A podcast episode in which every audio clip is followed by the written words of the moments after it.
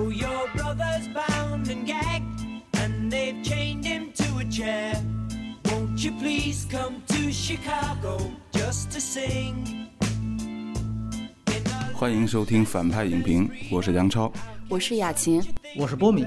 希望你点击底部的广告。come to Chicago for the help that we can bring.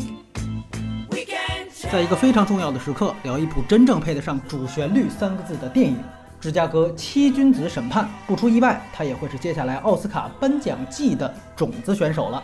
今天我们请到了阔别已久的杨超杨导，哎，十年专题之后首次来长节目啊。然后还有聊我控诉时候来过的雅琴，哎，我控诉正好也是法庭戏啊。这周大家都在聊主旋律嘛，所以我们也不能落后，那就来说说芝加哥七君子审判的影片信息。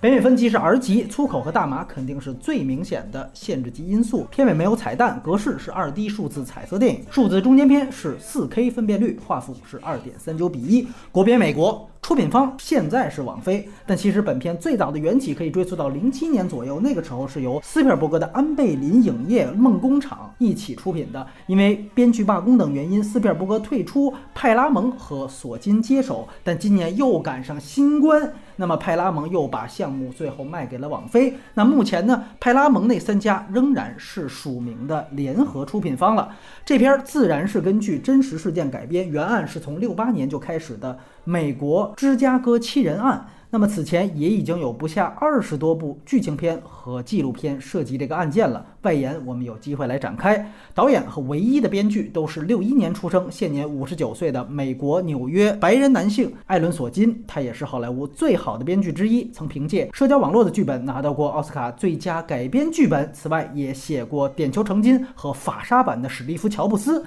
写的美剧《白宫风云》和《新闻编辑室》。同样有名，这是他第二部导演的电影，上一部是劳模姐主演的《茉莉牌局》。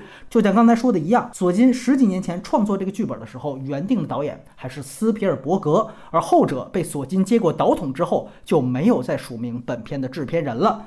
主演方面可谓是云集了多位奥斯卡级别的演员，包括了奥斯卡影帝小雀斑艾迪·雷德梅恩、奥斯卡男配角得主马克·里朗斯。值得一提的是啊，这两位其实都是英国人，但是他们所饰演的原型人物呢，又都是美国人。其中小雀斑饰演的汤姆·海登还是好莱坞老牌女星简·方达的前夫，这个角色曾经是留给希斯莱杰的，但是莱杰在原定与斯皮尔伯格见面的前一天意外去世。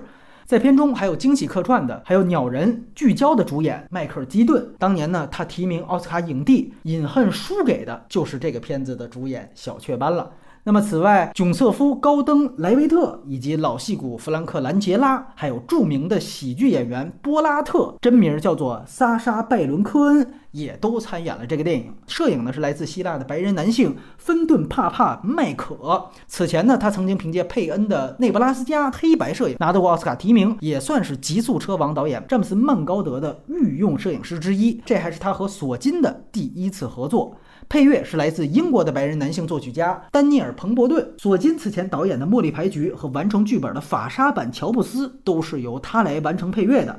而彭伯顿呢，也给近年多部盖里奇和雷德利·斯科特的电影写过配乐，更是高口碑动画片《蜘蛛侠：平行宇宙》的配乐师。那电影的线下首映式啊，其实是二零二零年的九月二十五号，但是因为疫情，线下呢仅仅是小规模的有限放映了，目前只收获了大约十万美元的票房。而影片的制作成本呢，大约是三千五百万美元。那后来网飞从派拉蒙手里买下发行权的价格呢，则是是五千六百万美元。而导演索金上一部《茉莉牌局》的成本是三千万美元。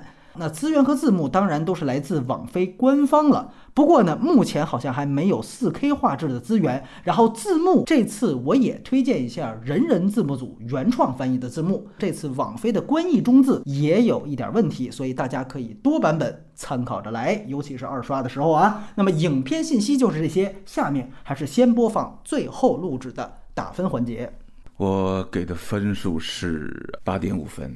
哎呦呵，当然，这里面有整整一分是因为这个题材，是因为我们这类类型是个空白，我们也只能看这种东西才能获得此类信息。韩国的东西呢，还没有这种东西成熟。这一分吧，加给题材，希望它的分比较高，让大家看到。就是所有想了解当代地球人该怎么生活的人。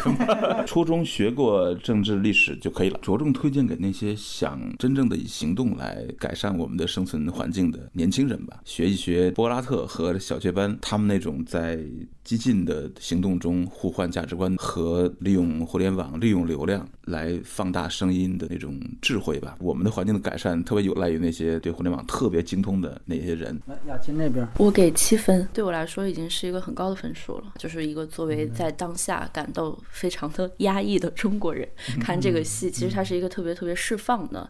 它无论是针对现在的政治的局面，我觉得一切的社会抗议都可以来看一下这个片子。它也其实针对比如说这个疫情之后的人的生活等等，它都是一个让我为之一快的这样的一个作品。那虽然说回到电影本身的品质来讲，我觉得只是一个相对来说优秀的好莱坞电影，它也并没有那么惊艳到我。但它的这一套演绎还是让我觉得很很受用的。推荐的人群的话，就像我说，如果你在今天的社会生活当中有过不满、有过质疑、有过自我怀疑的人，其实都可以去看这个电影。它绝对是针对最大众的一群观众。如果你是一个考据癖，对历历史、对于当下的政治有一些不一样的思考的人，就看这个电影，他会有更多的乐趣。我给六分吧。首先，这个电影肯定是情绪大于反思的，也像作者自己表达的一样，它也肯定是立足于当下时事要大于对于历史主题的呈现的。它对于当下的作用要大于它在历史上的位置。可能对于我来说，这电影也就达到了最好的现在韩国政治电影水平。索金作为曾经的好莱坞第一编剧，现在他自己导演做出的水平跟一个韩国电影的水平差不多。作为索金个人的维度，说好听是降维打击，但是两位刚才说的我也都非常同意。他对于当下都是非常应景的一个电影。你可以说这个电影是明确的献给从弗洛伊德事件以来美国各地上街的人们的，也可以说它其实也献给，比如说在白白俄罗斯街头示威的人们，也可以说他还献给在曼谷街头的人们。嗯，你可以说他们对抗的目标可能各不相同，或者是一种不公义的种族制度，或者是一个掌权十几年的独夫民贼。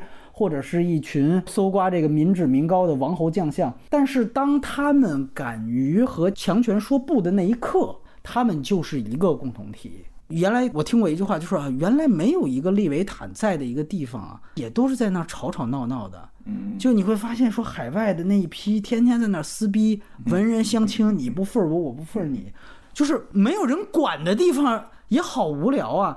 但是看这个电影会觉得，这就是公民社会。开始大家都说各怀鬼胎的，然后到最后怎么样，在一个共同的敌人面前找到了一个所谓的共识。那么接下来就开始剧透了，还是请大家看完再听。这个电影啊，在社交媒体上这个评分也是一路走高，一个晚上几乎从七点几分涨到了八点四分，所以呢，也算是一部豆瓣高口碑的电影。那从这个角度来说呢，我们就先从缺点聊起。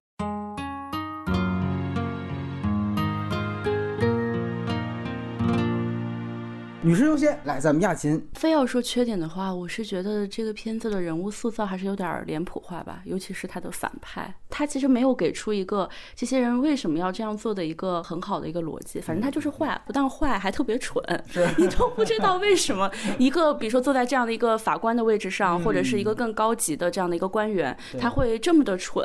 另外一个就是他台词实在太密了，如果你只看一遍的话，我觉得会错掉很多的信息。嗯，这当然这可能也是索金的一个。特点吧，一个风格。对对对对对。杨导这边呢？反派脸谱化这个事儿存在，但是他在一个这种政治题材的电影中间，这个问题是比较重要的。我们看见整个事情的起因是建制派啊，尤其是新司法部长动机推动了整件事情，但这个事情定有原因。嗯，所有的政治都是瓜蔓之连，你不说那个事儿，那就使得整个这个事儿成了一次蓄谋的陷害，而且是一种恶的陷害，是的，道德的陷害。这个人就没有依据，也没有写出政治的复杂性。而且我们尤其是关照今天美国的现实，会发现建制派和这个积极民主派之间，它这个纠葛，他们是一个健康的开放社会的必有的两翼，嗯。他们彼此之间是非常互补的，所以你非得把一派给定上一个道德耻辱柱上，这是比较也对当下没什么好处。所以这个好莱坞的这种态度吧，这么好的编剧哈，按道理他对这个现实的观察、对历史的观察应该有更多资料。嗯，那我也很好奇，这到底是一个选择，还是一种他就是这个水准？他们确实很容易表现出那种特别倾向于那个亚皮的那那派人的那种，这个我们可以理解，他们这是他们的态度，但是理解政治不能那么理解，你得知道他们绝对不是水火不容的，这点可能是我们最难理解的一件事儿，就是一个好的开放社会，它就是这么互相搅动的，仿佛是一种对立双方，它其实并不是。这点是华语观众吧最需要打一个预防针的。囧瑟夫演的那个角色也是很重要的呀。开始的时候，他对于这群人的认识，他也说了，他觉得他们就是混乱的，但他可能也不认同，非得起诉他对他也而且他也不认同，就是里面那些暗箱操作那种对法律的不尊重，他还是想在一个程序当中，然后审判。但是在这个过程中，他可能也慢慢的感动，有一些东西可能你可以看到他们慢慢的是达成了共识，他有点认同他们，但是他又不敢说在他的身份里面。然后后面还有就是他跟嬉皮士那两个人的一番对话嘛，就是他带着他的女儿，在这个时候他们的关系其实又更近了一步，又有了一种彼此的理解。然后到最后，他是那个站起来也要向这个牺牲的将士来致敬嘛，然后他的那个同事很生气就离席了。就这个角色，其实我觉得他不是一个没有姓名的角色，他还是很重要的。他当然是想留一笔在反派阵营里面有一个呃良心者的存在，但是我个人觉得，就是说这个还是有点刻意，因为其实还是没有交代他来龙去脉嘛，本身就是上来他其实就是不赞同这个做法的，所以这个还是有一个无来由。当然，我想到雅琴说的这一点是，他可以还做出另外一个联系是啊，他其实跟小雀斑啊是一类人，对对对对对对，这个联系他没有勾连。对他没有记。甚至是他唯一一次让他在庭下跟反派见面，都见的是柏拉特他们，哎，是的，这个是哎剧作上的一个小，是的真的应该勾连。他们俩是一类人，连枝嘛对对对对恰巧只是在不同阵营，对吧囧瑟？夫的一个可能的动力就是说，我不可能理解像一个这样的人被你们宣判有罪，是是，是他跟我完全一致，对对对，他甚至在那个里面还表现跟我一致的东西，你知道吧？这这里面会有一种惺惺相惜的感觉。你比如说，包括他最后也站起来，呃当然你现在也说得通，因为他本来就挺良心的，但这就没有弧光了，他原来人设就这样。但是如果开始可能是他，比如说他更多着眼的就是柏拉特这些人，他觉得你们滥交，我是一个比如说天主教徒。我就不认同这个事情，我当然对你们是完全不认同的。但是他也发现哦，原来七君子之间还有小雀斑这样的人，反倒他最后跟我能够形成某种共识。如果你再给他建立一两场对话，他才明白哦，原来对方其实也跟我一样。对对那么他最后再站起来会更好，甚至他才愿意为那个黑人去求情。这现在全是硬来，对吧？全是良心发现了，都是良心发现。囧瑟夫挺大的明星，在这儿没戏份儿，我靠！你要把它想成他最后是一个对于当下的这样的一个号召的话，你就可以理解了。他不仅是我们的内部要团结，同时我们还要去团结一切可以团结的人。那即使是站在我的这个对立面，他可能偏右的，但他也是相对中间派的这些人，也是跟我们是一道的，在当下的这个环境当中，就好像其实我相信共和党的人有很多不赞成川普的，他可能还有一个这种，就是最后再唤醒一下，只是他没落实在剧作逻辑里边，他类似于什么呀？就类似于夺冠里头郎平出走那一段儿，我也去给美国人当主教练过，但是我还是心向着祖国的。可是你你就想，那你为什么当初还去？这事儿就不咱就不说了。你说他有这么一比，那肯定比你单独大顺拐战狼强。但是你没讲全，也确实是。那咱还别忘了，那你像鸟人，对吧？那前检察总长，那更是，我就是等你们来呢，早就应该找我，自带干粮。我这这太积极了。就这些过场人，就是在他这里面，其实还是工具作用为大，因为他设定的这个具体的时代，因为这是一个真实事件，他就是尼克松刚上台。那尼克松当时的竞选口号，我们之前在嗜血五人组的时候已经反复强调过，这是正好是现在啊民主党人继续攻击的这个所谓口号，就是法律与秩序。索金他认为整个电影是大家已知的一个时代，所以他可能相对来说就没有在这方面铺陈。所以说，其实他整个电影如果说有一个核心的攻击点的话，可能是尼克松所代表的背后这套右翼的价值观。所以说他在这里面，你看他把法官塑造成一个所谓的反派，他其实就是法律的这样一个代名词。于是乎去攻击他。但是大家觉得反派的单一这个缺点确实是存在的。这个在于哪儿？你可以注意到两个细节，一个细节是他上来就念错所有的人的名字，人家纠正他，他还念错。一来这可能这人也没什么文化，二来呢就是他也不在乎，哎，傲慢。这个呢，其实在我看来确实是全方位的，先把这个人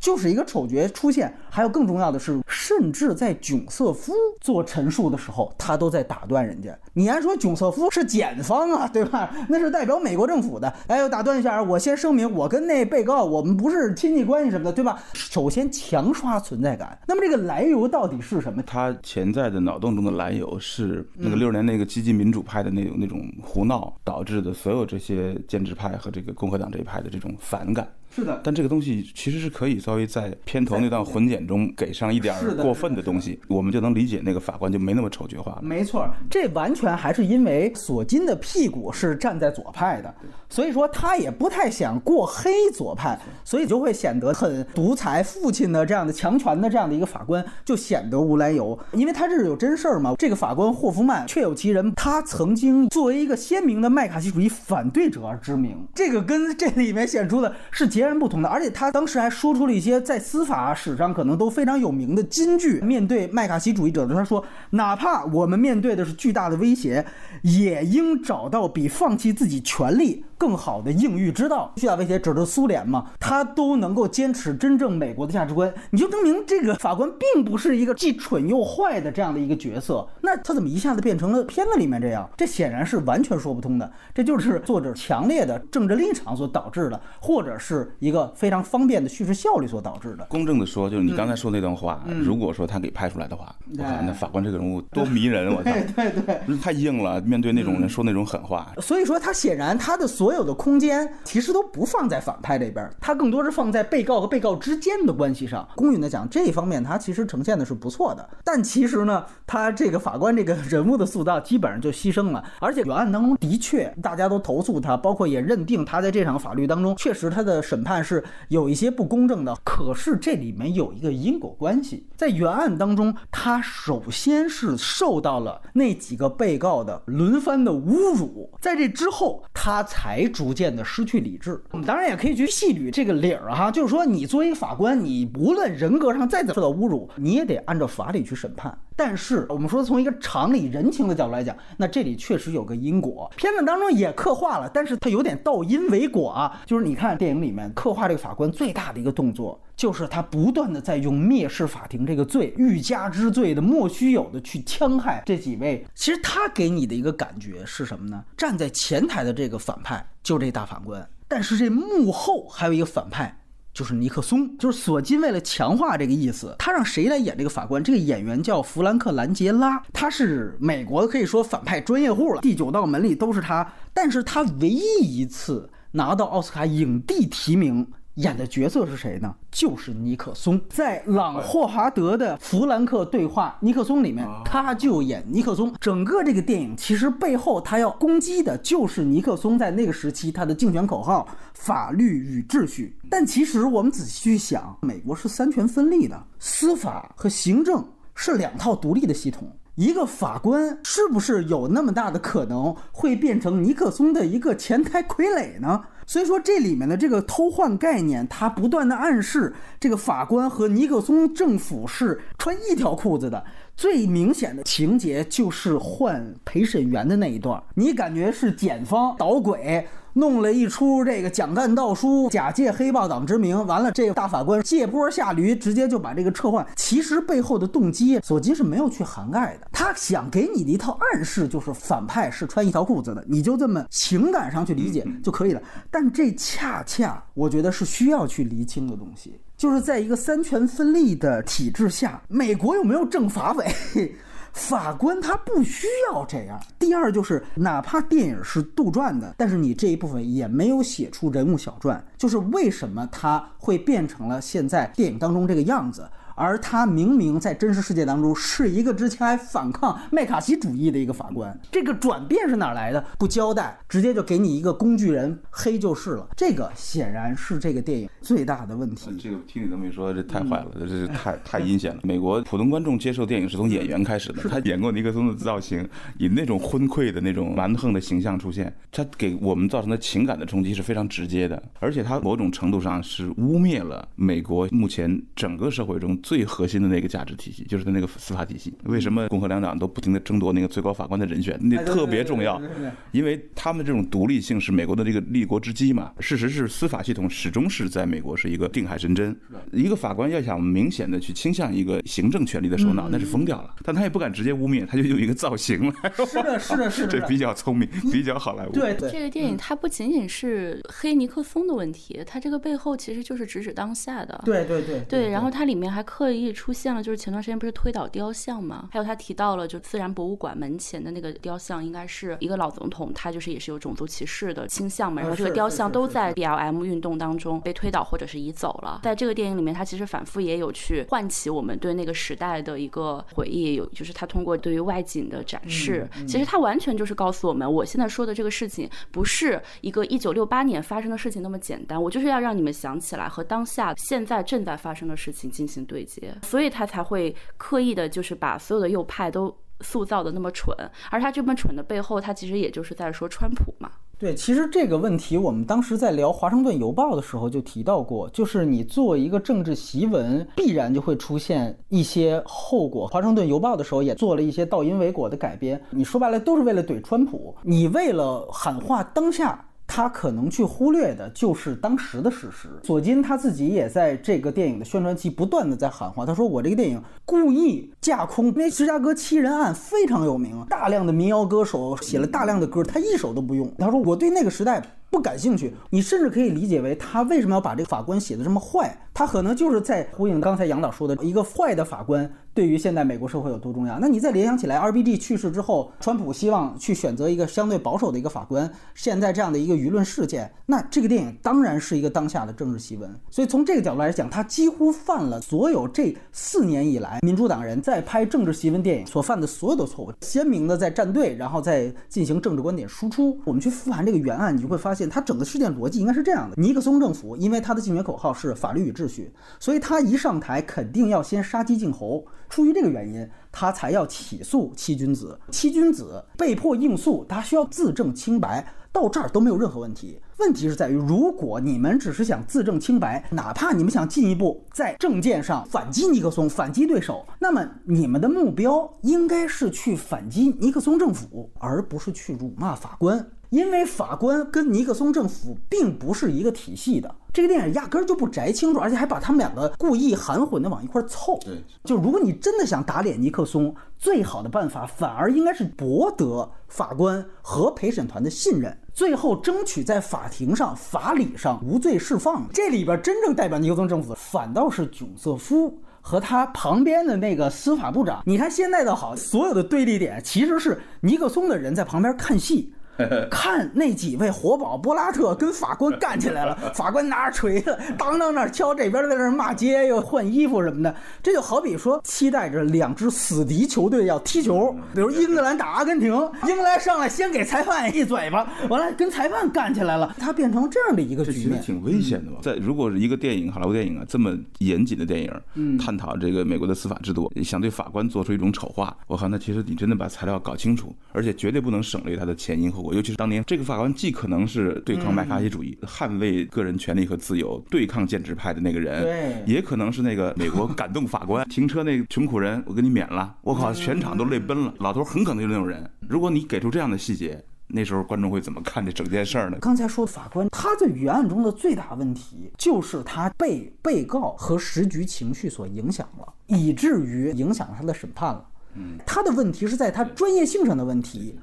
不是左右上面的问题，说我屁股是站在尼克松那儿的，所以我就上来就得干你们，而是在轮番受辱之后，他作为一个职业法官失去了职业性。如果你非得要刻画这个法官的问题和缺点，展现他，你完全可以从这个角度出发。所以他和把他写成尼克松傀儡，啊，甚至用卡斯这个方面去把它影射成尼克松，甚至是川普，这是完全两回事儿。呃，咱们中国人看其实不太会觉得这是个问题，就是因为我们会天然的带哦，他们穿一条裤子呢，其实不是这样的。他这里当然展现了七君子完全没有一个统一策略的甚至是失控的。被告里面除了海登那些极左的嬉皮，实际上是占大多数的。就像柏拉特他们那批人，他们的思想是什么？最典型的，他们是无政府主义的。公检法都是钳制我们自由的，这是他们的一个价值观体系，才导致了他们的目无法纪。他就像好莱坞往事里头去杀人杀错了的那批人，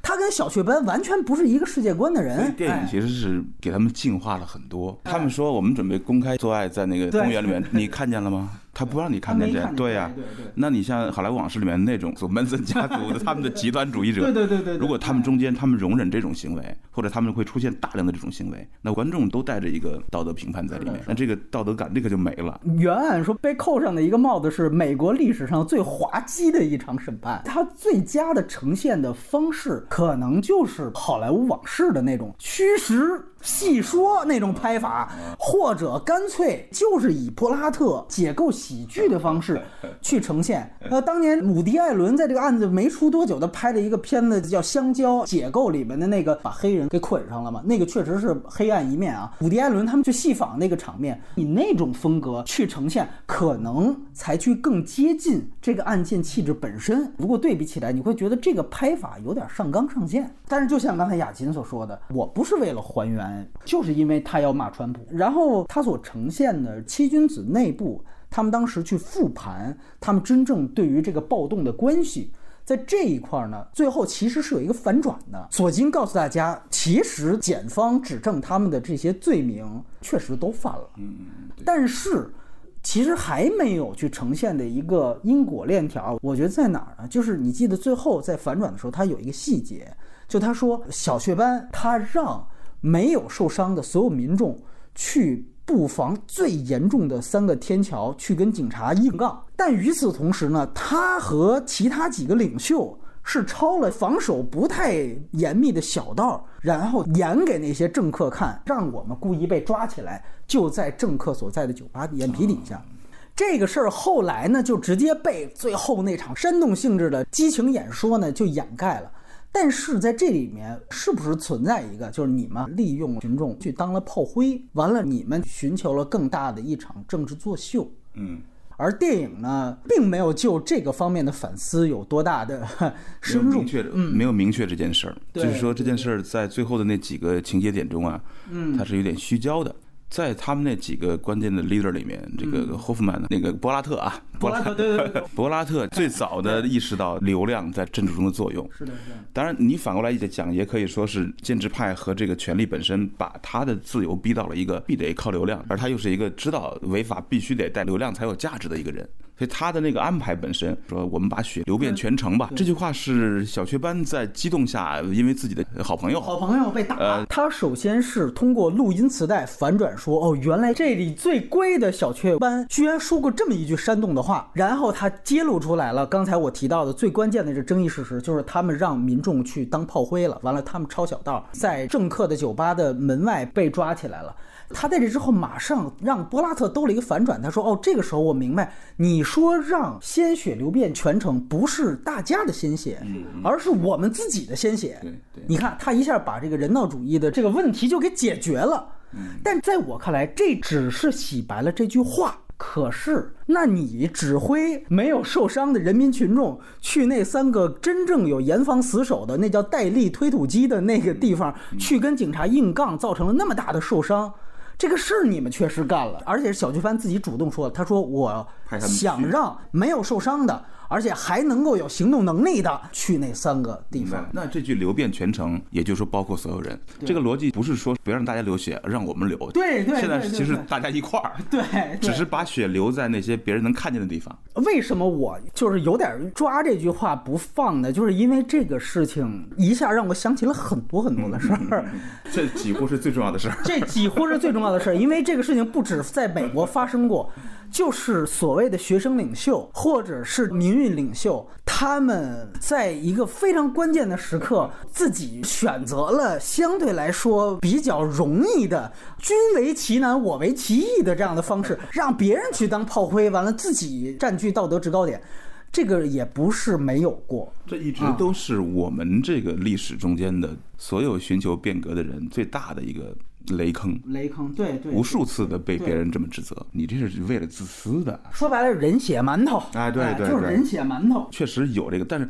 反过来讲，这也使得所有变革者变得极为艰难。你想做到那种在道德上立得住的选择，在中国特别难，就再也没有杰出的豪杰能够形成小共同体了，因为这个人永远就面临这个复古之躯一样的这种质疑。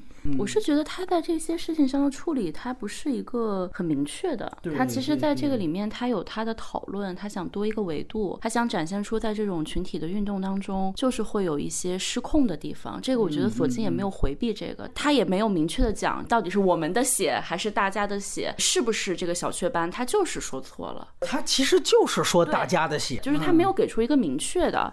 还有就是他几次就展现出，在这个运动当中，至少这几位领袖他们是并不不想发生暴力的。比如说杰瑞，他要去保护那个被兄弟会侵犯的女孩，这个里面既说明了，即使像杰瑞这样的人，他也不是支持所有没有差别的暴力的。同时，他也其实展出了一个，就是任何的在这样的群体性的运动当中，都有一些不怎么样的人混在这个里面。但是你是指责大众，还是更多针对这些领袖的反思？我就一个说法，就是艾比前面有一个明显黑他的一笔，就是强奸那位拿国旗女性的兄弟会。其实他旁边的那个助手是想拦着的，啊他结果对布拉特说：“哎，来来来来，他是咱们阵线的。”哦，这其实是纵容嘛。索金展现的这些蜻蜓点水的东西，到最后都会用一些咬文嚼字，是我们的先写还是大家先写？那个特别咬文嚼字，他用这个东西就把它一笔带过了。我这么讲吧，如果我们先不讨论它是不是怼川普，怼川普也不是多高级的电影的诉求，就是从中立的角度出发，这原案已经过去了半个世纪的这么一个事情的话，你其实是可以有足够的机会跳脱原来的时代局限性和那个时代的情绪的。我们盼着的是，你过了半个世纪，你再写一个故事，你能有更多的反思，有更多的提炼。但是会发现，这个电影其实还是情绪大过于反思的。他心思就不在于他对这个事件本身的一个复盘和展现或者反思，他现在拍这样一个电影，他就是要去回应当下的问题，包括他对于里面就是他很多细节展现哦，发生了这些群体性的运动，根本不是领袖的问题，不是纲领的问题，是可能大家听错了一句话，或者是这个队伍里面有一些有问题的人，是因为这些事情造成了这样的运动当中有一些极端暴力的事情，他就是在解释大家现在对黑名贵运动的一些指责嘛，是发生了很多所谓的打砸抢，是发生了很多的暴力，但这个不是这个运动纲领的问题，不是领袖的问题，而是这里面肯定有太多的细节，太多的你没有办法去掌控的问题。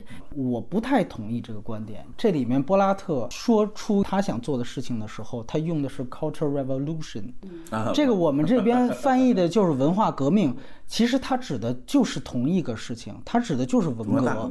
对，因为我们也都知道，在六十年代，西方的所有的白左都是非常向往文革的。戈达尔拍过这个案件的。他们都非常向往文革。讲道理，如果这是索金的观点，我不太同意这个观点。就说在一个运动当中，如果出现问题，都是民众的问题，领袖没有问题，纲领没有问题，那么换到文革，我们换到中国，你能这样解释吗哎？，但这边还有一个问题，嗯他们真的了解我们这个文革吗？每一个群众运动，它发展到一定时候，它出现的问题是不是领袖都是无责的？在两个不同的社会和体系中间，这个问题有不同答案。在他们美国的社会里，他们不会想到有需要重庆武斗，他们不会想到需要动用飞机大炮去干。那些领袖啊，哈，嗯他们没有任何煽动暴力的必要性。柏拉特他对于那个兄弟会的人是有纵容态度的，他是有这样的行为的。包括小雀斑这边真的也是有煽动的，有拿民众当炮灰的。那么严格来说，他们会不会为此承担责任呢？其实是应该的。对吧？但是从法律的角度，从原案的角度来讲，他们最终被上诉法院全都被驳回为无罪了。所以这个电影只能把前面的所有原罪的东西一笔带过，柏拉特纵容兄弟会，所以他一定得让他副手在最后强奸的时候得冲过去去拦，这都是着吧。如果这个事件有些人真的坐牢了，然后也因此成为政治犯或者良心犯，那他可能是另外一个写法。对对对。但是其实现在他并不是这样，法律与秩序，嗯，这个价值观没有错。怼不上去。呃你是反对法治吗？就这个实际上你是上不去的。比如还有一个例子，换陪审团，记得吗？怎么这陪审团里边就没有一个我这样的人？对对对啊，律师说，我想问在座各位，有谁真正履行过陪审团义务吗？啊所有人都鸦雀无声。到那儿特别有讽刺意味，就是你们从来就没有信任过这套司法体系。你们又何谈最后让这套司法体系，包括陪审团在内去保护你们呢？我唯一对他的遗憾也就在这儿，最后这事儿你就没讲。但是在我看来，这就是一个求仁得仁的过程，对吧？你想开始柏拉特觉得你们所有法官什么的都是傻逼，我还穿那袍子来，那你最后又把这些人写成苏三一样的人物，其实没道理。大家求仁得仁啊，那个时候的美国社会没有撕裂，尽管霍夫曼法官有一些司法伦理的问题或者专业性的问题，但很快司法这个分支就纠正了自己的错误。对对对，所以他最后只能通过一个情绪化的一个结尾。对，是这个情绪化结尾其实是等于说给这个掌权的建制派一点警醒，就类似于说像波拉特和小雀斑这样的最后河流的激进左派吧，嗯嗯，他们其实就是美国社会的牛氓，他就是非常健康的，这个社会反过来急需这样的人，所以我对我来说，整个电影我都没觉得有多大真正的冲突，我觉得一切都太可爱了，我也我也笑是啊是啊，这笑点密布，他没有出现任何真正的问题。对，所以在我看来，这个电影已经给了他非常强的道德保险了。嗯，就是小雀斑看见了自己的好朋友被打了、围殴了。这个时候，你可以说是情绪上头或者怒火中烧的时候，他说出了这样一句话。我相信你无论哪一派都觉得这个事情起码情有可原。我觉得已经就够可以了，没必要再为他后面的事情，就说哪怕我在怒火中烧之后。我说流遍鲜血，都是指我们自己的鲜血，我都还要再洗一下，你太白莲花了。从这点上来说，我其实觉得他后面回避了刚才我提到的那个最大的问题，他就算是煽动了，作为一个反思，我觉得也是应该的一件事情。那他面对现在的现实环境，你们这个激进民主这一派，从那个时候到现在都在干这事儿，此刻他们还在干，对，那那就非常明确的就是观众会觉得啊，对呀、你们自己都承认，你乱子都是你们有意的搞出来的，所以他是不能承认这件事儿。如果最后变成一个能不能承认的问题，它就不是对错的问题了，它还是一个政治立场的问题。还是那句话，这个电影它给整个主人公七君子选择了巨高的道德制高点，是的，是的，这个使得那我们就得以一个巨高的道德制高点去审视它，这个本身也是一种神话叙事。所以从这个角度来说，我都觉得它其实还可以做得更复杂和更中立一些啊。就是作为我对呃社交网络啊，或者是艾伦·索金的这种期待，嗯，尤其是面对这么新的社会政治现实，他给出的答卷，我觉得是应该更复杂、更中立才好。然后我还觉得，就是如果这个电影有缺点的话，就是大家都知道索金是个好编剧，但是他是不是好导演呢？就这个事情，其实编导也是分开看的嘛。那典型你可以看到，在整个镜头调度各方面，只能说中规中矩。因为这个电影，其实我第一遍看的时候，我马上想到的就是《华盛顿邮报》。后来我一去查，发现果然他写这个本子是给斯皮尔伯格写的。他最开始是斯皮尔伯格要导演嘛，社交网络不是索金自己导演的，但是他特别索金。可是这个片子是他自编自导的，但是拍出来的还是斯皮尔伯格式的一个非常老派的主旋律电影。你就看这特别老派在哪儿？就最后这个大招这个名字这个事儿，他从第一场戏就开始铺垫，这是典型的最古典主义的写法。我们之前奥斯卡还吹过呢，说他是实际上是最新派的一派这个写法。所以我发现他社交网络之后，他开始自己往传统回归。乔布斯开始回归三部剧，到这部回归到斯皮尔伯格这儿，就是第一场戏，就是杰瑞吧，小雀斑，你嘛呢？在这说我在记录这名字。然后中间还有一场，他怕观众忘了，就是在共谋会议室里边，突然间完了突然对对对电视出来，然后大家就起立。啊，我当时以为是你要铺垫某个里边重要人物死了呢，他实际上还是去强调那是越战的美军阵亡名单。他的所有剧作法，最后就让你观众一二三四遍记着这个事儿，他用这个梗。电视机出现名单那场戏其实有点聪明，他一方面又再次铺垫了这个最后那个爆点吧、燃点，同时呢，他还强调了一个对这群七君子重要的一个价值，就是说我们爱国的程度。这边还在阴谋办公室在搞，哎，一边一起来，国家就立刻站起来了。这对美国普通观众的这种影响是情感。所以这两个目标同时实现了。找的点没有任何问题啊，我的意思是说，他用的剧作方法其实还是特别传统。你看到结尾，你你想没想到，任何死亡诗社呀、斯巴达克斯，几十年前、一百年前的剧作就是这样的方法。我们对索金的本子有的时候会有更高的期待，但是你会发现这次看到的很流畅。但是他回到的是最传统的剧作写法跟剧作手法，特别像《华尔街邮报》那种，对吧？非常的周正。所以从索金的角度来说，如果你对比更先锋的剧作手法，这当然是一个我在倒退了。对，看到的唯一的一个视听语言是那法官不是老说驳回，那后面几个人老给他重复，有有一个重复是在景深处，在虚焦之外，非常幽默的一个，但是也没有单切，是一个特别漂亮的一个一个效率很高的一个镜头，就那么一下让我哎有点视听语言，其他就是完全没有。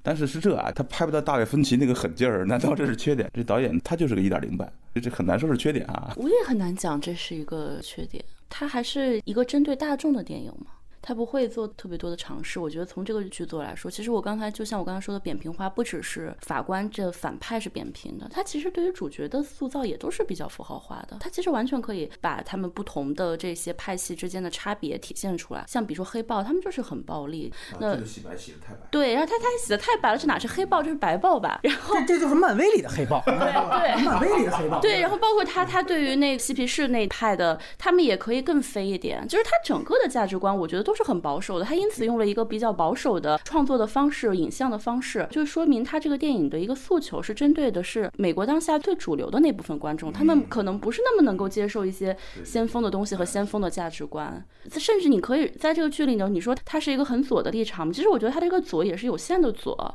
他没有真正把这场运动当中那些人很激进的东西表达出来。他正是因为他跟他们站在一块儿，才会给他们洗白跟袒护嘛。如果他是右派导演，如果伊瑟伍德来拍，才会展。现更激进的东西吗？对吧？我恰恰觉得，与其说他是在洗白他们的暴力行径，不如说他的认知就是这样的。我也不觉得在当下的这种很复杂的左右战队当中，左派的知识分子就一定肯定说非暴力的正义性。但是这一点，索金他显然不敢走的那么远，因为也是选举季嘛，他不断的在强调这些人是爱国的。其实事实上，我觉得像无政府主义者谈不上爱国，但他一定要会把这七个人塑造成我们是爱美国的，我们只是不爱这个体制，我们只是不爱尼克松。这个电影是为了挽救拜登的 选情，让大家说啊，尽管他们有点问题哈，他们有点傻逼，但是他们内心深处是我们的这群人，他们爱国。杨导，这都不需要我们解读，在这个整个电影的宣传造势。的会上，他自己直接站出来就是为这边拉票的。如果我们在聊电影，而不是在聊政治的话，我在说他缺点也是在这儿嘛。他某种程度上是美国的金刚川嘛。当然，我拉回来啊，我刚才其实已经说到表现形式上的问题了。哪怕对比《华盛顿邮报》，他也没有斯皮尔伯格那种场面调度和服化道的能力。邮报有一幕我印象非常深刻，就是最后都结束了，有一个汤姆汉克斯跟梅姨在报纸的印刷工厂的一个场景。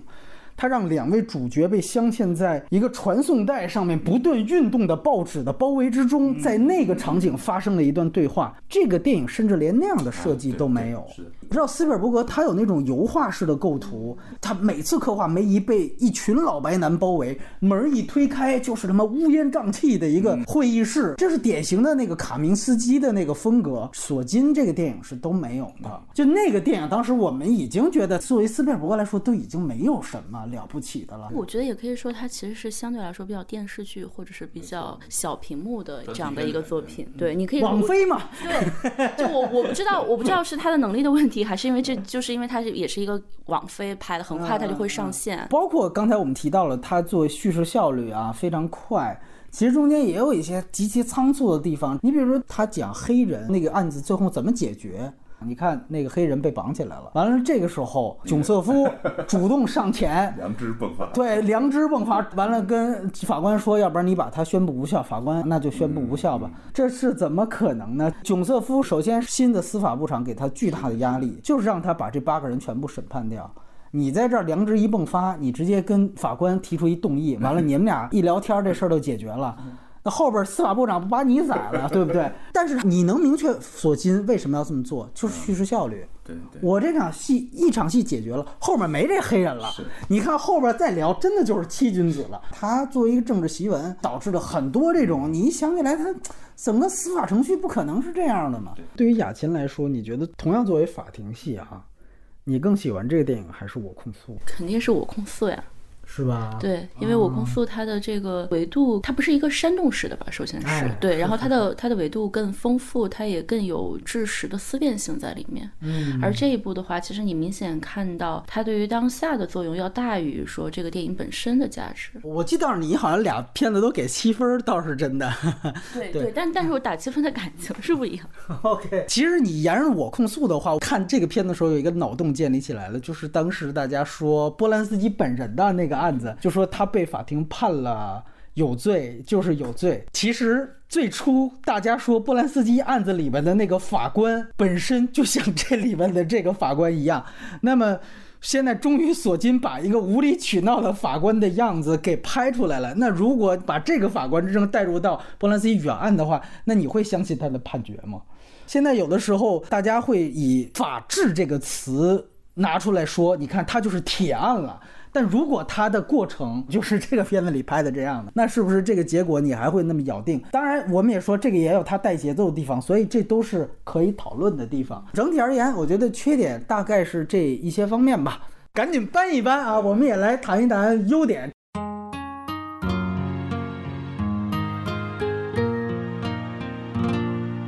还是咱们雅琴先来。对我来说，其实它最大的优点实际上是也是一个对当下的回应嘛。嗯，它无论是美国观众看还是中国观众看，都会有一种心有戚戚的感受。嗯但是这两种感受可能是非常不同的出发点。那作为中国观众来说，我看了这个片，我感到就是说的很那个，就是非常的感动。尤其他到最后，就是他们的那种抗争，你甚至可以把它理解为他念那个名单，你又会想到就是跟那个《纽约时报》他当时做了一个疫情期间所有死去的人的这样的一个名单，它有一种呼应，他最终还是回到了一个对人的一个基本的尊重，对于生命的尊重，也让这些人他这种看似荒诞的这样的一个庭审的戏，一些很无厘头的一些行为，给了一个非常非常正当的理由，然后在这个整个最后的结局升华了一下。然后呢，他前面的那个庭审戏，虽然我们刚才也说了缺点，就是过于夸张，也不符合事实，但作为我们中国观众看了，你想想看是什么感受？你就觉得啊，天哪，原来美国的司法也是一样的黑。我们也多次借他人酒杯浇胸中快垒，就像刚才那个爱琴说的，如果你仅仅是当做一个都挺坏的吧，对，都有一政法委，其实没有。对，其实那里面就是丰富的这种信，真正这个开放社会的信息量就没了。我们为什么做节目哈，也是因为有必要说得更清楚。这个类型是华语电影的唯一最空白的类型。我一直有一个观点，就是政治就是众人之事，是一个最应该被电影讨论的问题。但我们这个类型就是没有。所以从这个角度上来说，这种片子的意义，它甚至比韩国电辩护人还要大，因为它提供了更丰富的这个政治上的这种信息量。是是。这片子值得被华语的电影观众、被这些工作者们反复的去看，嗯，因为它既有自由抗争、个人权利抗争的含义，也有小共同体对抗建制派的这个意义，同时也有反过来，我们从即便这么对立的竞争中，还能看出那个社会始终坚不可摧的那个钢底儿，他们那个大共同体的底线从来都没有松动过。也许你得看清楚，它并不是一个呃正邪对立哈，虽然它为了戏剧性，它营造了这种感觉，那其实是一个社会一个能称之为社会的社会最正常的应有的样子。这就是开放社会这件事儿，我觉得透过这种西方的这类片子，是是华语电影最急缺的资源吧。电影资源、思想资源角度都是。另一方面，从形式角度哈，就刚才我们也谈到，它它是一个非常一点零版本的经典剧作，但是它在这个角度上还是非常的圆熟的。就即便是在这么一个案件中啊，这个结局是注定的。它甚至 B 故事的这个价值观也是注定的，它就是个宣传片嘛。但是价值观注定的前提下边，这个 A 故事仍然被索金给做成了一个跌宕起伏的悬念感。一开始我们是聚焦在大家一坨怎么跟法官对抗，但后来当七个人的关系，尤其是那三者的关系，杰瑞、艾比、小雀斑，谁最后上庭去成为最后的辩护人，成了一个小悬念。在这里面连续的出现意外。我们一开始从大逻辑的那种弧光来考虑啊，从剧作角度来讲，很明显应该是小雀斑。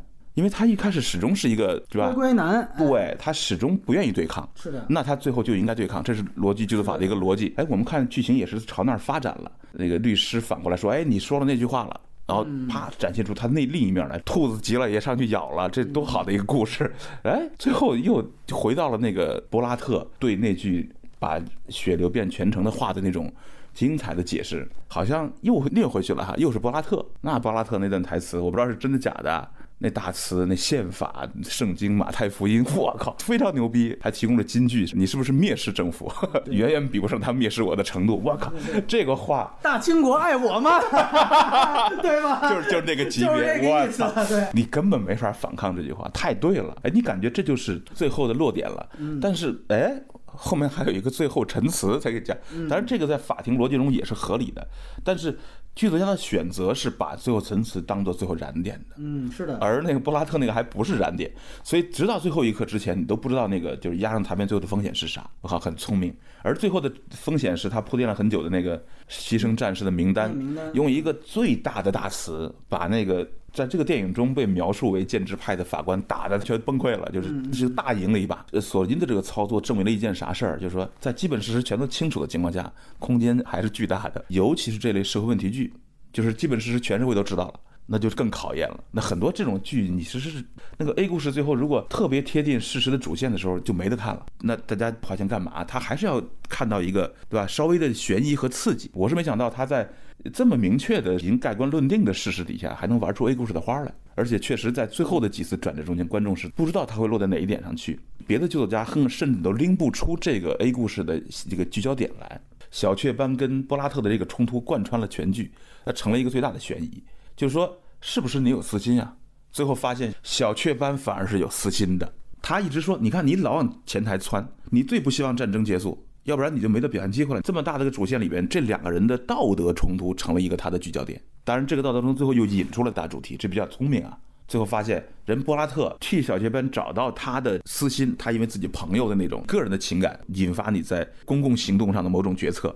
这个角度其实是和小雀斑一直指责布拉特那个是一样的。这个选择最后营造了一种听故事的快感。但是这里面反过来说，他在法庭最后辩论的时候，他反而没提对那句“把血流遍全程”的话，我以为那是一个绝杀点呢。那个录音被警方找到就可以判他们，而波拉特找到了一个绝杀的反击点，就是说可以不被判。结果他们说了，就是说这个是他的优点。最后他说主语的改变，这个话其实是给他们内部形成共识用的。对。整个电影的弧光并不在于扭转真正结局的审判，因为索金已经认定这场审判就是政治审判，所以他其实所有的话也都是喊给观众听的。他整个电影在讲的是君子和而不同这件事儿。开始大家其实是一盘散沙，到最后他们因为这个审判而形成了一个共同体。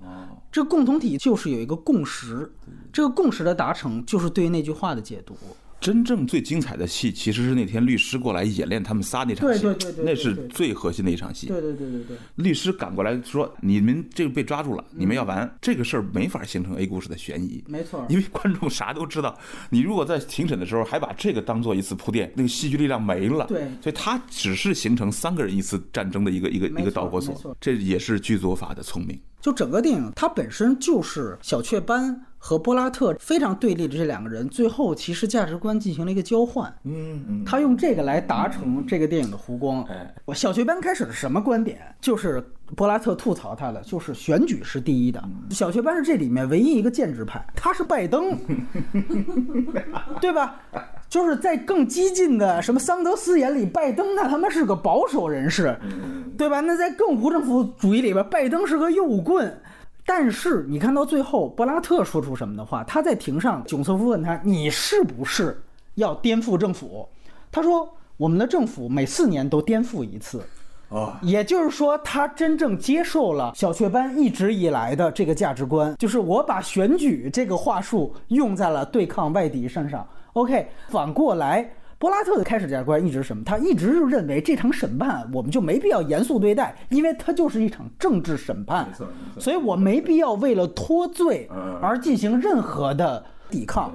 于是乎，最后小雀斑也接受了这个看法。就是波拉特认为只需要作秀，而最后小雀斑做了一个最大的秀，没错，我靠，那秀做的就是念出所有人的名字，啊这个是完全违背于他给自己脱罪的这个目标。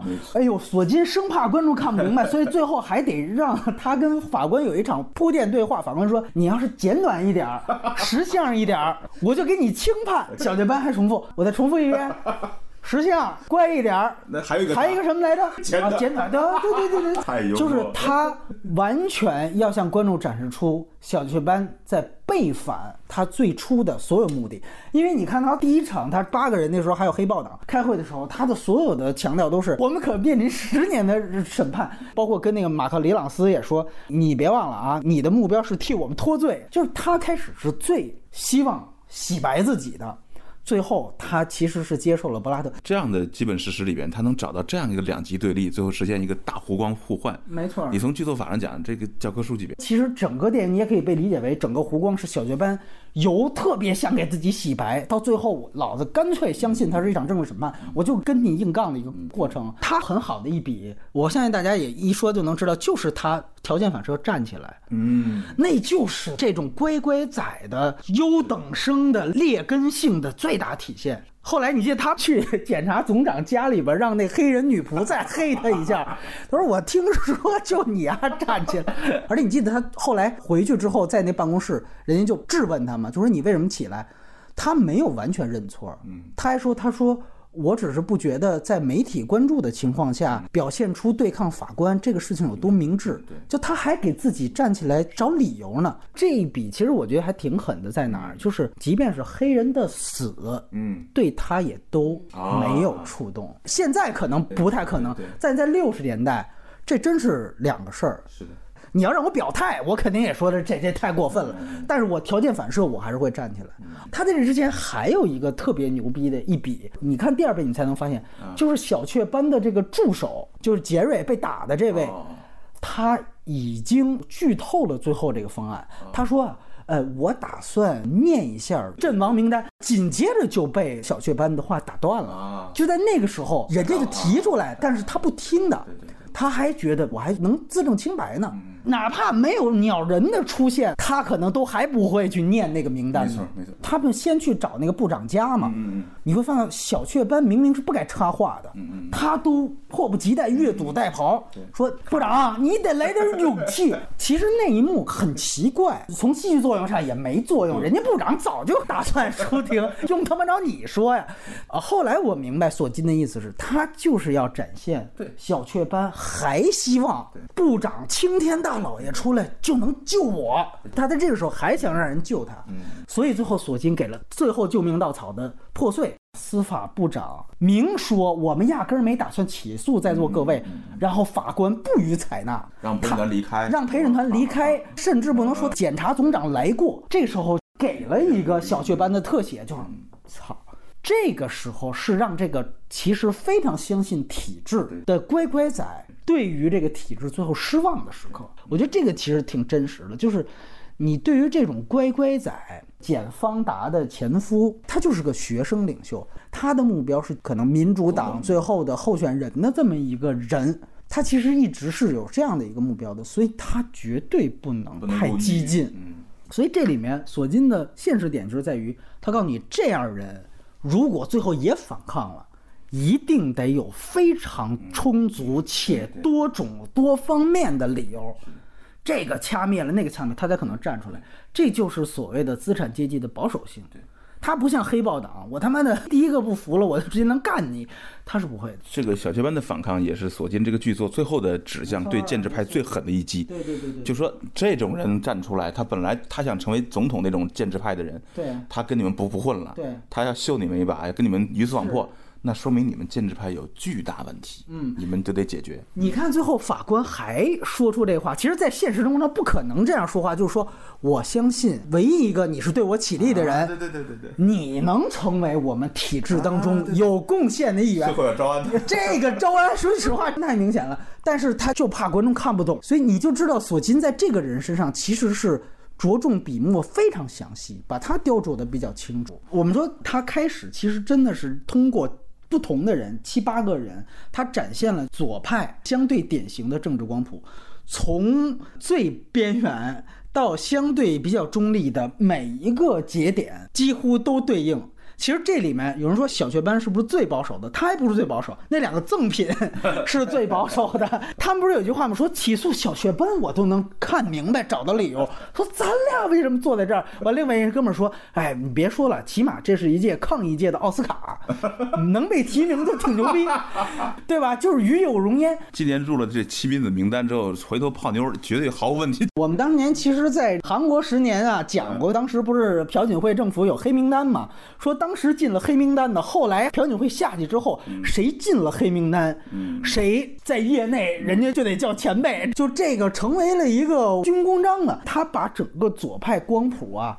其实，在开始是各怀鬼胎，这个展现的非常有意思。然后最后把一个松散的一盘散沙，又最后怎么凝结共识，这个过程写的非常清楚。其实大家想想，整个芝加哥这场所谓暴动也好，示威也好，它是什么目的？就是四个字：反对越战。它是因为反对，所以聚集起了一批人，这就必然是一个极其松散的联盟，就跟抗日战争之前的大陆的这整个局面一样。什么军阀呀，包括这国共，就大家其实完全的政治目标和所有的政治纲领全部不一样。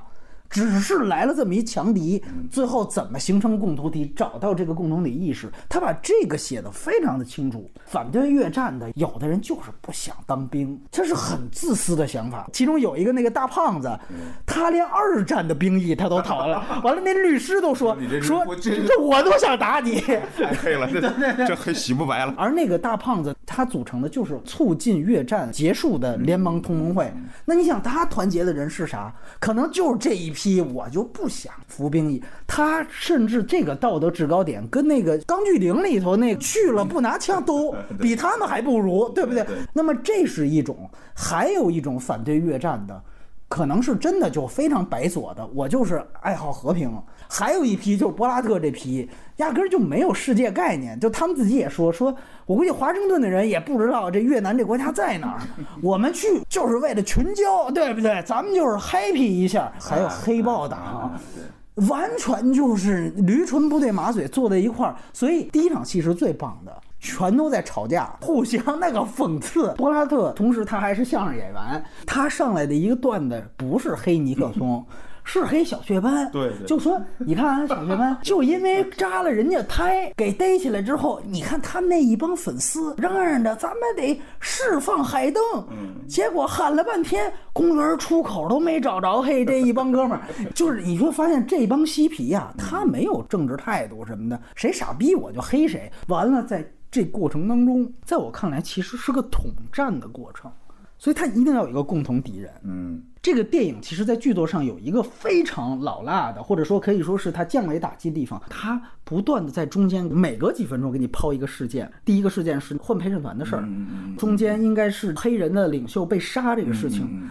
最后那个前司法部长那个那个对，最后甩出来一个前司法部部长出来作证也没有用的事情。这一系列的事情都是促成统战的一个过程。最后念士兵名单，在内容上比较巧是在哪儿？我们刚才提到，第一，整个这个联盟的出现就是反对越战，所以最后它本身是扣回到了原来这个松散联盟的初始的共识。你说我怕死也可以，所以我念出了死亡将士的名单。你说我爱好和平也可以，所以我念出了死亡将士的名单。你说我爱国也可以，其实就是他们从原点兜兜转转找到共识，又回到原点的一个过程，这个是非常巧的。您提到他最后好像是用一个爱国的包装博取大多数，本质上他也是一个人道主义价值观的回归。是的，是的，是的。因为他讲的是士兵，是的，是人命，而且是一个一个的人。对，那个名单这个细节啊，值得好好辨析一番。嗯，为什么我这么说呢？因为念出牺牲将士的名单这件事儿。在不同性质的社会中会有完全不同的作用。嗯，你换一地儿念，举个例子啊，我我认为八百是个很好的片子啊，它最强的那个冲击力是每一个战士喊着自己家乡的名字和自己的名字跳下去的，我靠，我泪流满面，生理的冲击力。湖北通城什么某人，哇靠，那个设计作作为技术特别好，你看那也是念名单的。但是你在那个电影中的灭名单是一种燃烧的视死如归，对，哎燃烧的家国的的情怀是是是。而在这个法庭上念名单是啥？是一种巨大的损失，是每一个人的损失，我们承受不了了。多有趣啊！这种感觉。总结一下，就是有的念名单是宣战，有的念名单是反战，对吧？反正他在他那个体系之内能够自圆其说，最后把它作为一个大梗抛出来。他说其实是我的人道主义的制高点，那也没有任何问题。你其实注意到最开始的林登·约翰逊的资料片说的是增兵，最后是到最后我告诉你，这是一个一个人的命，它是完整，就是一点零剧本的完整的回扣。嗯他最后这个就是还是让大家都回到了美国的核心价值观。但这里面我觉得还有一个挺好的地方，就是他把黑人提前给剔除出去了。啊，这一点上他不敢违背历史。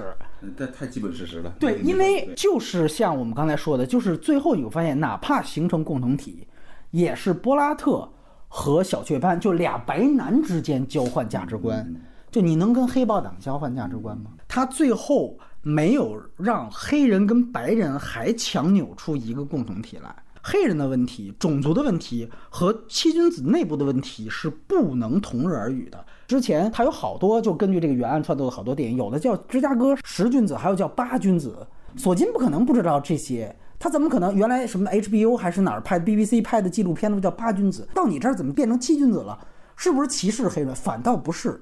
反倒他在说明的就是，我不能把黑人把他们那个种族问题放到我这个最终议题里来，这个就是复杂性的体现。所以他中间有一场戏挺牛逼的，是在哪儿？就是那场李朗斯带着小雀斑去通知这黑人说你身后的被枪杀了，他早就知道了，然后他反倒问小雀斑，是不是你爸是一特独裁的、特权威的这么一人？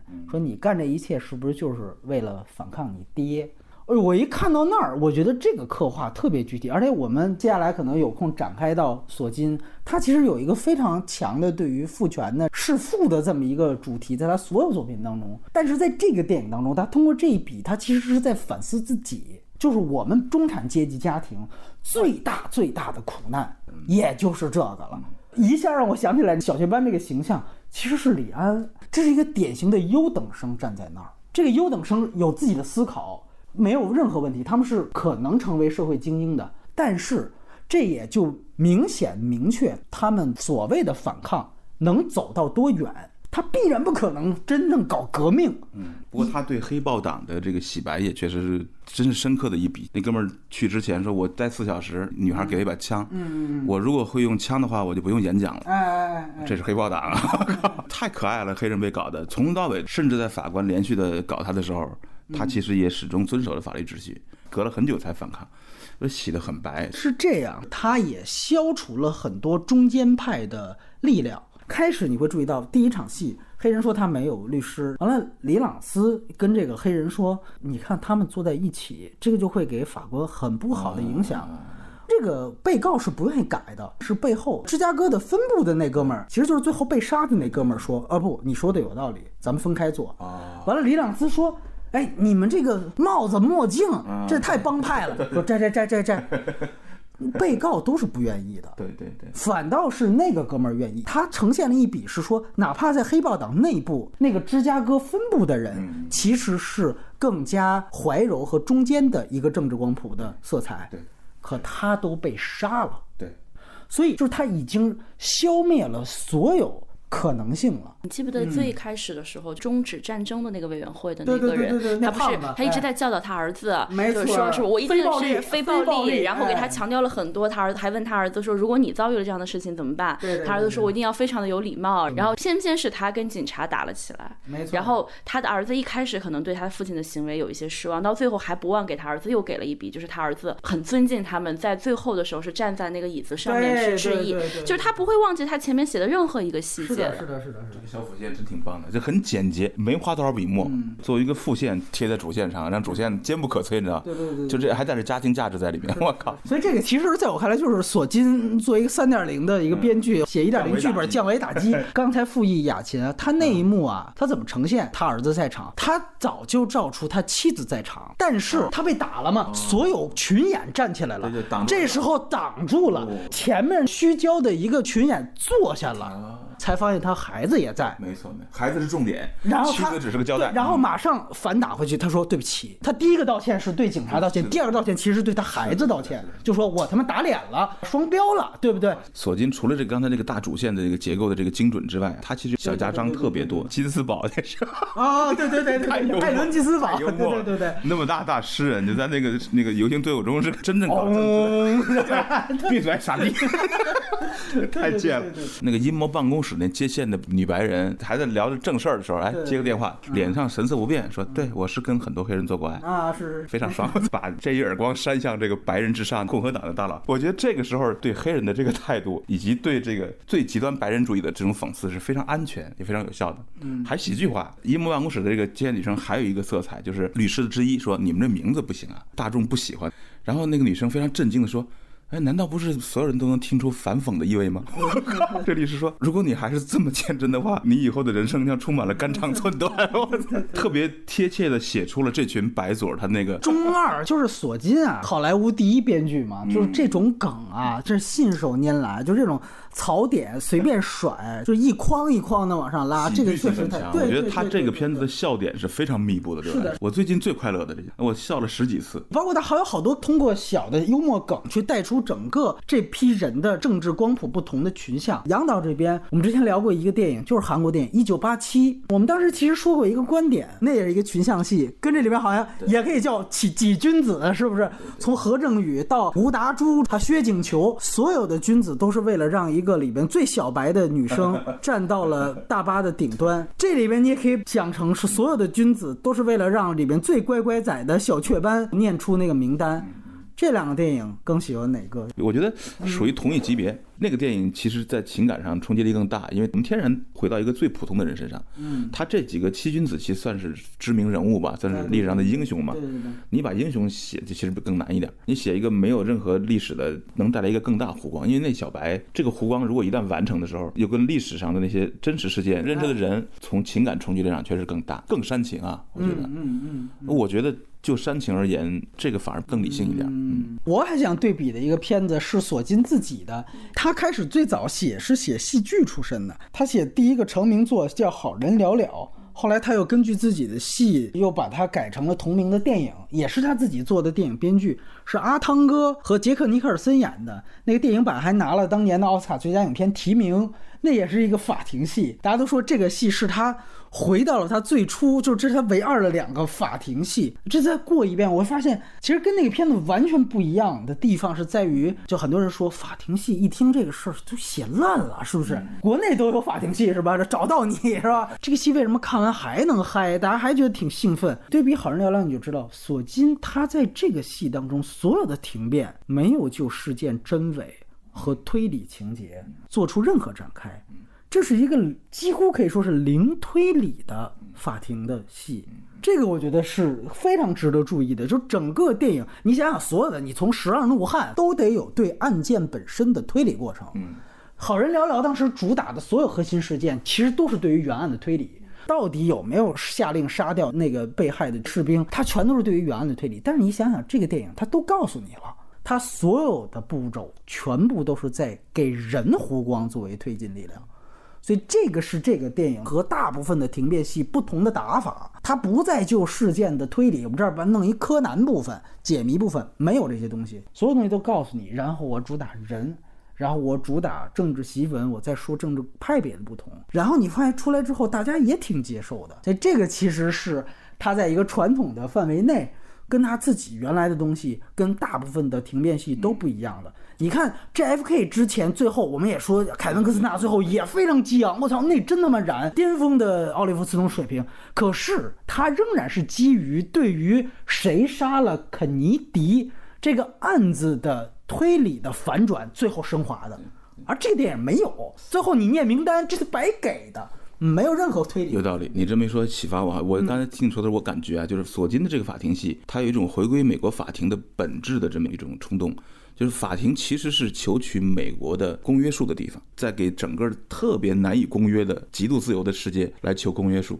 嗯，那所以那个事件本身的那个你说的那个那个悬疑的部分并不是重要的，尤其是这个事事件。是的，是的，它就这个公约数怎么求取，包括激进左派他们两亿之内怎么求取那个囧瑟夫怎么过来，最后都回到这里面去。就他甚至是信息量的反转都放在庭下，都是他们律师自己发现录像带展现，所以这个我觉得是这个电影稍微跟原来不同的地方。简短的时间再给大家介绍一下几个也是芝加哥七人案这个案件。之前拍的片子，刚才其实我们就已经提到了最有名的一个片子，就是戈达尔自导，甚至他中间还客串，算是他自导自演的一个电影，叫做《弗拉基米尔和罗莎》。这个电影是他在维尔托夫小组时期拍的一个片子，所以他是以维尔托夫小组这个名义去拍的一个电影。这个电影，因为现在恰巧去年刚出了蓝光资源，但还是生肉啊，其实是在我觉得最精准的还原了这个原案的非常。非常滑稽的一个气氛，就是大家知道戈达尔，他永远有一个最解构的一面，完全是无厘头似的，一些历史人物都出现在了整个这个停辩的过程当中。就他拍法还是以芝加哥七人案这个案件作为主轴，但是最后是完全非一样的超现实写法，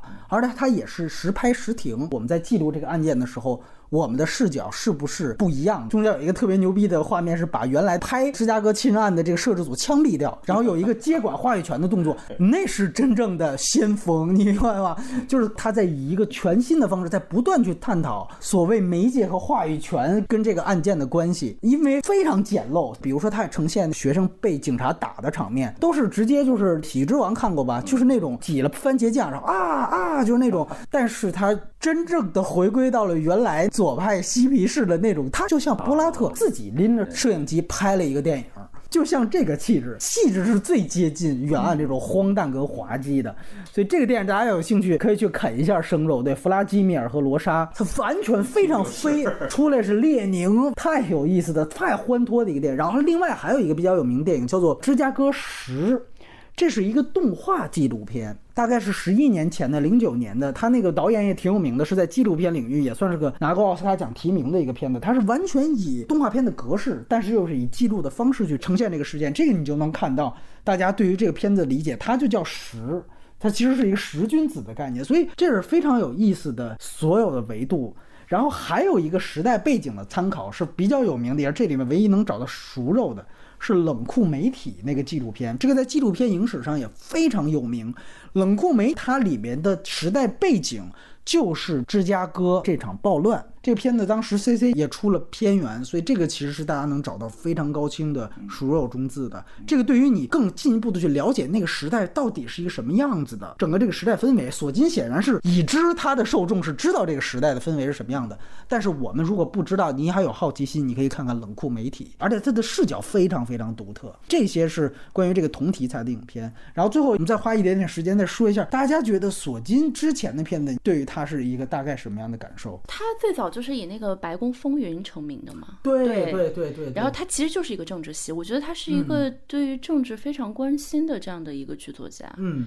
然后甚至我我相信啊，就是他肯定是一个积极投身在这个政治运动里，而且是一个非常非常强烈的民主党的这样的一个支持者。你可以从他的没错没错他的所有的这个贯穿的作品里面看到他的这样的一种基本的立场。是的，是的。然后他那个比较有名的新闻编辑室，对，但但是说实话，那个剧我是弃剧了。我也是，我也是，因为我觉得他实在太过于打引号的政治正确，然后他有太强烈的这种说教性了，让人看了之后觉得很疲倦。他的每一集都在探讨一个美国的当下的一个社会事件，相较于类似的立场的，比如说什么《傲骨贤妻》来说，我觉得那个可能更好看一些，剧情性更强。然后索金的这个剧跟这个有点像，它是一个政治檄文，它是借这个新闻工作，在这个过程当中发生了一系列的事情，然后新闻工作者是怎么来用自己的。良心去拯救世界、拯救美国的，跟你们一样，我也弃剧了那个新闻编辑室，很奇怪啊。这个虽然我很喜欢那前两集，我就看前几集不错，前几集很硬。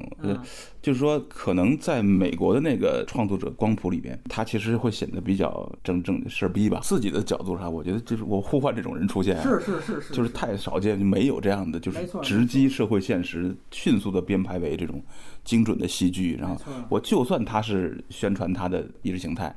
那有啥问题呢？每个组织都可以宣传就行了嘛。开放社会里大家都可以宣传，而且他的宣传，他们不停的重申他那种最核心的价值观，他会回到那个宪政基础和信仰根源上去。索金这样的民主党，我觉得应该算是好的民主党吧。他的那个努力是在弥平裂痕的撕裂，他寻求公约数嘛，虽然很难找到。如果他拍成那个你刚才说那个欢脱型的左派电影的话，那就没法 那就那就彻底 谁拒绝一切了，看的人都少很多。他现在的方式还是在大众中寻求理解，这是一个不管在美国社会还是在我们这儿都是最少见的人物，尤其是就是说中国的艺术家导演最缺少索金这样的理性气质和这种对复杂的社会信息量的处理的这个能力。我们没有这么信息量大的电影儿。我们这块最缺，我们有很多诗性的产业图这样的电影，就缺这种。当然，这是这也不光是创作者的问题了，但是整个行业啊都缺这个东西。他的这个作品，我觉得他有很好的当下的互动性。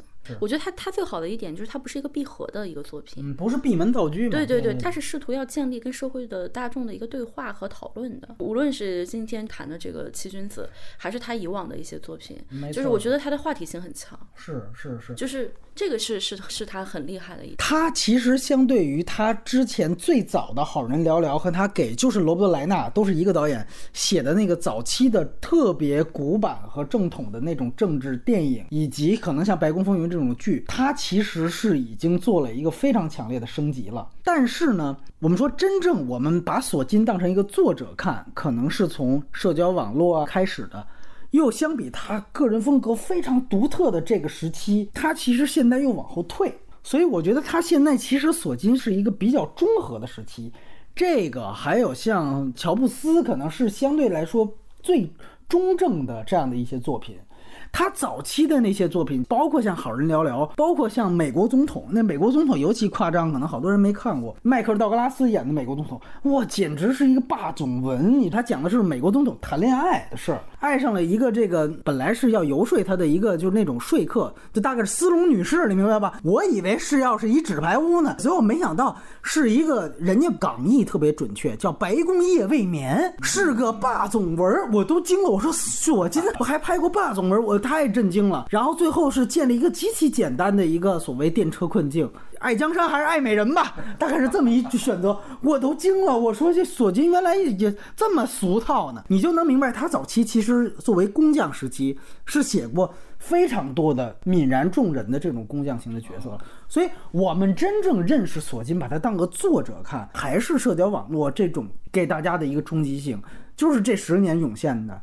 当时我们其实都说，就是索金的这个锋芒和他的作者意图都盖过了芬奇。可是你现在从七君子或者说乔布斯这种后期作品再往回看，才会觉得芬奇的作用到底在哪儿？他升华和加持一个好剧本的能力在哪儿？比如说这次我们去看七君子，我还是能够看到从社交网络开始形成那种作者风格是什么呢？就是你看到所有台词。哪怕是一用一个蒙太奇去链接的一个不同人说的所有的台词，它几乎就像说唱一样，它有一个非常明确的节奏跟韵律。这种完全靠大量的密集对白去给你涌现的这个韵律感，在七君子其实仍然能够看得到。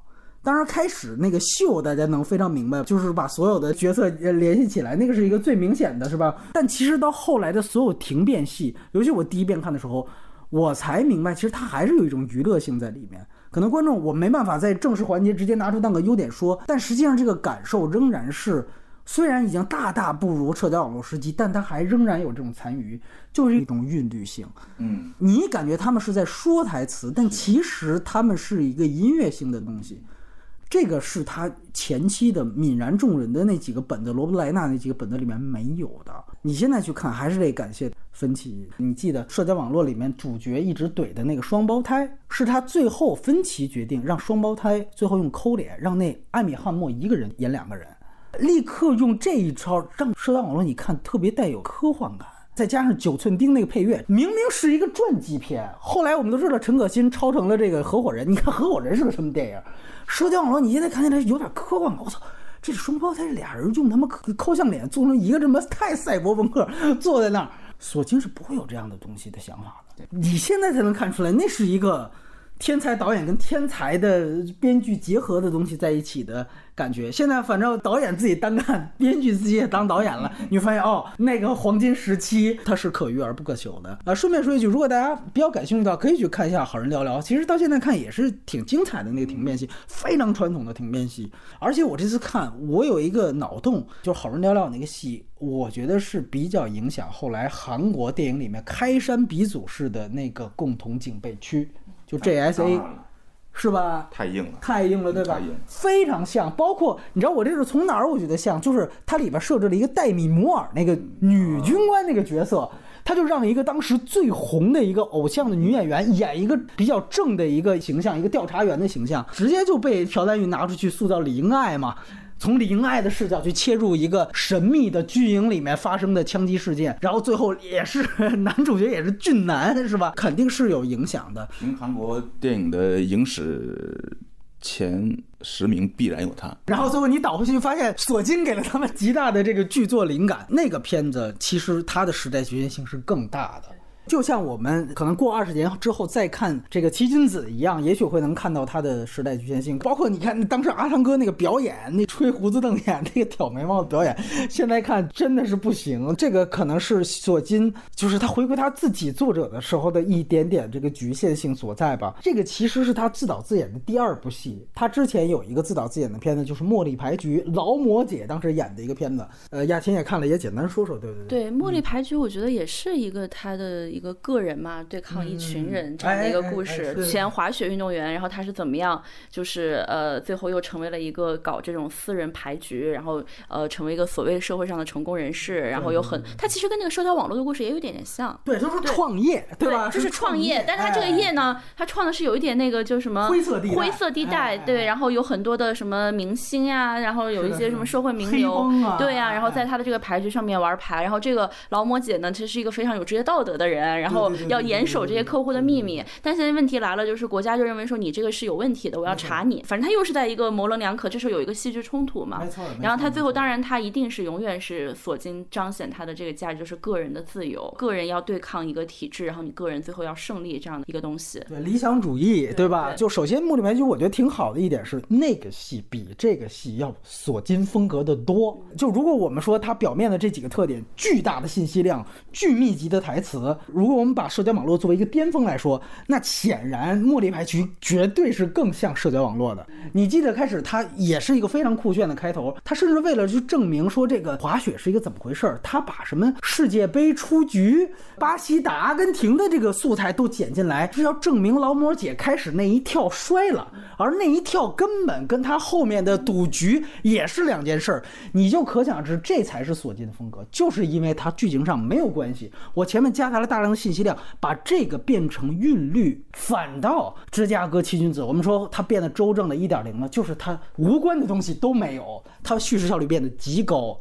这个就变成斯皮尔伯格的剧本了。擦去这个名字，你说它是斯皮尔伯格拍的也行，对吧？包括中间保罗格林格拉斯曾经想接手，你感觉也像，但是《茉莉牌局》其实是相对来说比较明显的一个片子。我觉得就是好的一个地方是在于呢，他还是说找到了一个索金一直以来的一个就是所谓他的价值观的电车困境所在。明明你这么一个开牌局的事儿，他其实握有一堆人的。个人隐私，他是斯诺文背景之后出来的一片子，然后这块硬盘政府就想要，他这块硬盘里的所有的信息还非富即贵。你按说从民粹的角度来说，你把它交上去就有什么呢？不是黑帮就是明星，而且还有一堆说背叛自己这个妻子的这样这样一些渣男，你把它公布出去，这也算是为民除害，对不对？但是在这样的情况下，他讲这个劳模姐都坚守了自己的这个理想主义底线，他背后其实就是在通过这样一个相对极端的案例，还是去探讨斯诺登那件事情。但是我又说，从那个电影为什么说比较索金，就他还能发现一个相对来说更。他一直以来的母题就是对抗父权，就是记得刚才咱们探讨芝加哥这个片子里面说到的这个主题。他在那里面比较重要的一个角色是凯文·科斯特纳那个角色，就是劳模姐的父亲。他就说：“你为什么以这样的方式控制大家？其实你就是想掌控那些成功的男人。”索金非常聪明啊，他知道这个价值观是不对的，然后他马上又把这个价值观反掉了，然后他就说：“其实父亲还是爱你的。”但我觉得那个其实挺暴露索金。自己的一个一贯的主题，就是他其实对于强权父亲的形象一直是有一个对抗的过程。就他那里面拿弗洛伊德说事儿嘛，就讨论了那个弗洛伊德到底是不是歧视女性，他还是有点占弗洛伊德的那个价值观的。但是因为索金现在这样一个环境，所以他不断的在各种不同的社交和法律上，主要的目的差不多是这些。